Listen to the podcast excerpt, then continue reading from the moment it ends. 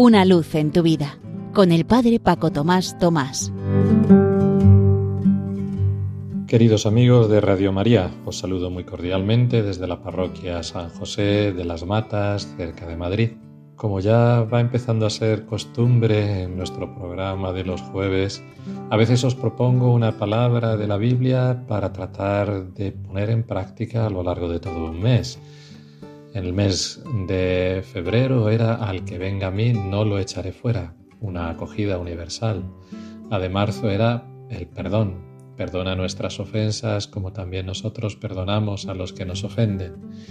Y en el pasado mes de abril era id por todo el mundo y proclamad la buena nueva de toda la creación. Os propongo ahora de nuevo otra frase para tratar de poner en práctica en todo este mes de mayo, mes de la Virgen María, mes en el cual continuamos la Pascua. Os doy un mandamiento nuevo, que os améis los unos a los otros. Es el capítulo 13, versículo 34 de San Juan. Es la última cena. Jesús, sentado a la mesa con sus discípulos, acaba de lavarles los pies. Dentro de unas horas será arrestado, condenado a muerte y crucificado. Cuando el tiempo se acorta y la meta se acerca, se dicen las cosas más importantes, el testamento. En este contexto, en lugar de la institución de la Eucaristía, el Evangelio de Juan relata en cambio el lavatorio de los pies, y a la luz de este hay que entender el mandamiento nuevo. Jesús actúa primero y enseña después, y por eso su palabra es autorizada.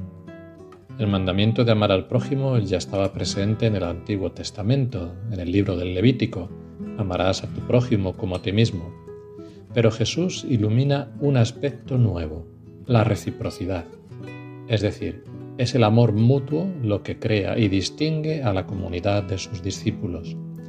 Este tiene su raíz en la misma vida divina, en la dinámica trinitaria que el ser humano está habilitado a compartir gracias al Hijo. Lo ejemplifica Chiara Lubich, una mística contemporánea, con una imagen que nos puede iluminar.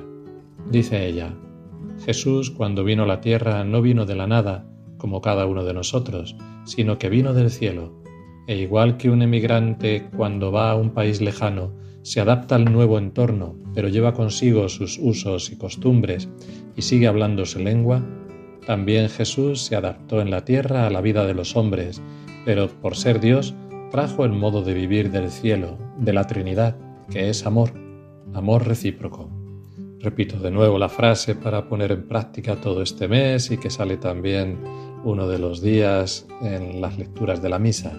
Os doy un mandamiento nuevo, que os améis los unos a los otros. Es el núcleo del mensaje de Jesús que nos lleva a la lozanía de las primeras comunidades cristianas y que a día de hoy puede seguir siendo el distintivo de todos nuestros grupos y asociaciones.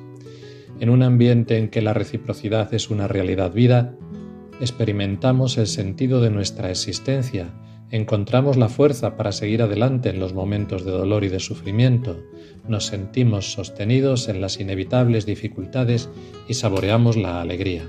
Cada día nos enfrentamos a muchos desafíos, la pandemia, la polarización, la pobreza, los conflictos.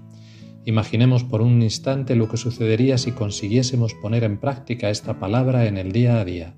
Nos encontraríamos ante nuevas perspectivas, se abriría ante nuestros ojos el proyecto de la humanidad motivo de esperanza. Pero, ¿quién nos impide reavivar esta vida en nosotros y reactivar a nuestro alrededor relaciones de fraternidad que se extiendan hasta llenar el mundo? Os invito a que la hagamos a lo largo de todas estas semanas y que sea, al igual que también este ratito, como tiene que ser todo, para gloria y alabanza de Dios. Una luz en tu vida, con el Padre Paco Tomás Tomás.